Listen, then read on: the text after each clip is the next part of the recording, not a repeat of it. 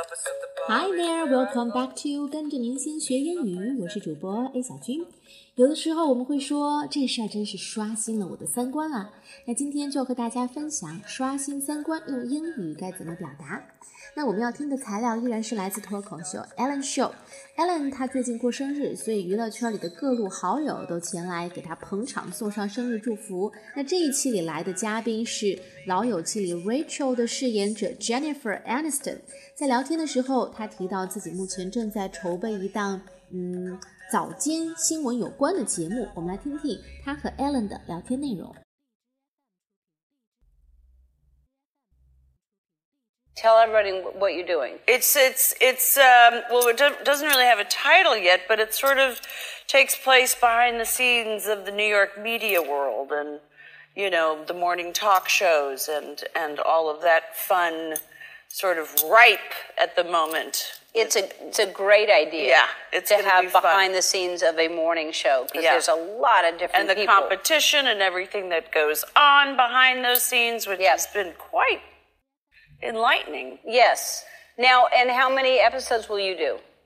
We uh we were bought for two seasons, so twenty. Let's listen to the dialogue second time. Tell everybody what you're doing. It's it's it's um, well, it doesn't really have a title yet, but it sort of takes place behind the scenes of the New York media world, and you know the morning talk shows and and all of that fun, sort of ripe at the moment. It's a it's a great idea. Yeah, it's to have be behind the scenes of a morning show because Yeah. there's a lot of different And the people. competition and everything that goes on behind those scenes, which has been quite enlightening. yes. Now, and how many episodes will you do? We uh we were bought for two seasons, so twenty.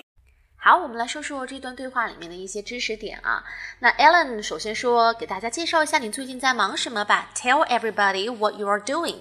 Then Jennifer said, "It doesn't really have a title yet. 我还没有想好这个节目叫什么名字。But it sort of takes place behind the scenes of the New York media world and the morning talk shows. 其中的 take place 就是指什么事情发生。所以 Jennifer 正在筹备的节目的内容是发生在哪儿呢？Behind the scenes of the New York media world and morning talk shows，纽约的整个媒体圈和早间新闻秀。亮点在于讲的是 the story behind the scenes。Behind the scenes, scene 这个单词 s c e n e，我们知道指的是场景。那在形容和电视或者是电影有关的时候，这个 scene 就指的是某一幕。比如说这一幕非常的具有戏剧性，What a dramatic scene！这一幕非常感人，What a touching scene！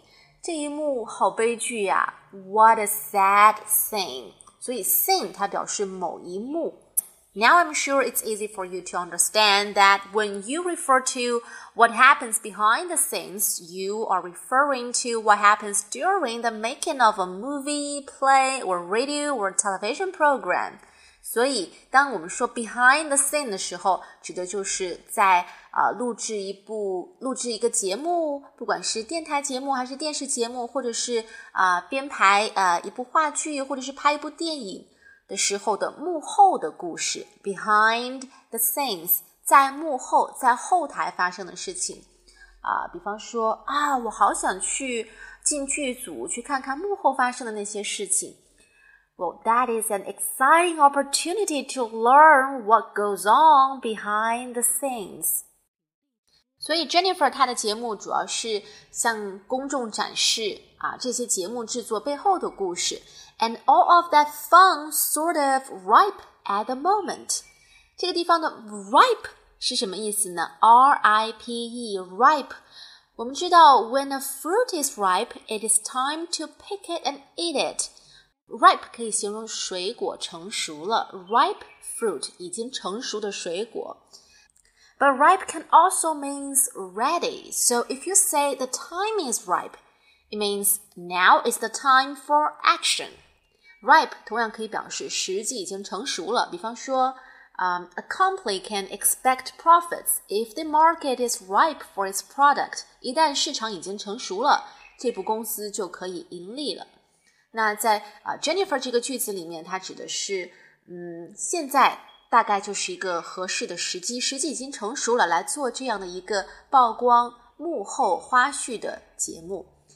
All that fun sort of ripe at the moment，可能提前五年做这个节目没人看，过五年再做又太晚了，所以现在做刚刚好。后面 Jennifer 就是说，在这样的一个节目里面，你们可以看到形形色色的人，there is a lot of different people，还可以看到各种各样的明里暗里的竞争，and the competition and everything that goes on behind those things，所有的这个幕后的八卦，they are quite enlightening。enlightening 这个词就是我们今天要着重讲的刷新三观。 首先来看看 enlighten 这个词啊，它里面就有一个包含了 light 这个单词在里面。我们知道 light 它可以表示除了光线，但同时它可以表示一种呃抽象意义上的精神之光。So light is also a powerful metaphor for spiritual insight。因为呃一个人无知，我们有的时候会说他好像是在黑暗的蒙昧状态里面，而一旦他拥有了拥有了知识。就来到了一个光明的世界，对吧？所以 enlighten comes from the metaphor that ignorance is a state of being in the dark, and knowledge is illuminating. 知识让人启蒙，知识照亮世界。So we can use enlighten as a verb, meaning to clear up or to remove confusion. 所以 enlighten 这个单词指的就是消除困惑、消除无知、使人启蒙。 所以你可以说，比如说你听完了呃一一个 TED 的演讲，你觉得非常的发人深省，你就可以说 This speech was quite enlightening，让我醍醐灌顶，让我受益良多。那在我们刚才听的这段对话，因为它的语境是两个娱乐圈的人在聊事情，所以。Enlightening 就在这个语境里面，你可以把它翻译成刷新三观，就是这个节目啊，它是曝光这些媒体圈里面背后的故事，所以有八卦，有形形色色的人，有明里暗里的竞争。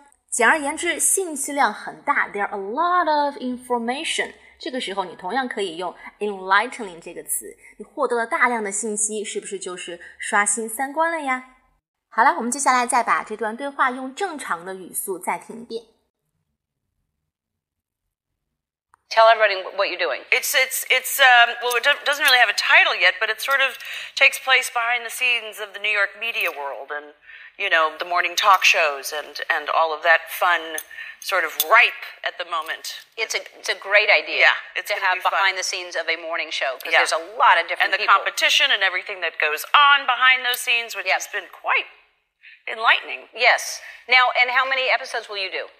We uh we were bought for two seasons, so twenty. All right，我们今天一共学习了哎几个知识点呢？四个知识点。首先，take place 发生啊，behind the scene 幕后故事，还包括 ripe 时机成熟，以及 enlightening 刷新三观。希望大家能够在平常的口语当中都用起来。好了，今天的内容就是这样了，咱们下期再见。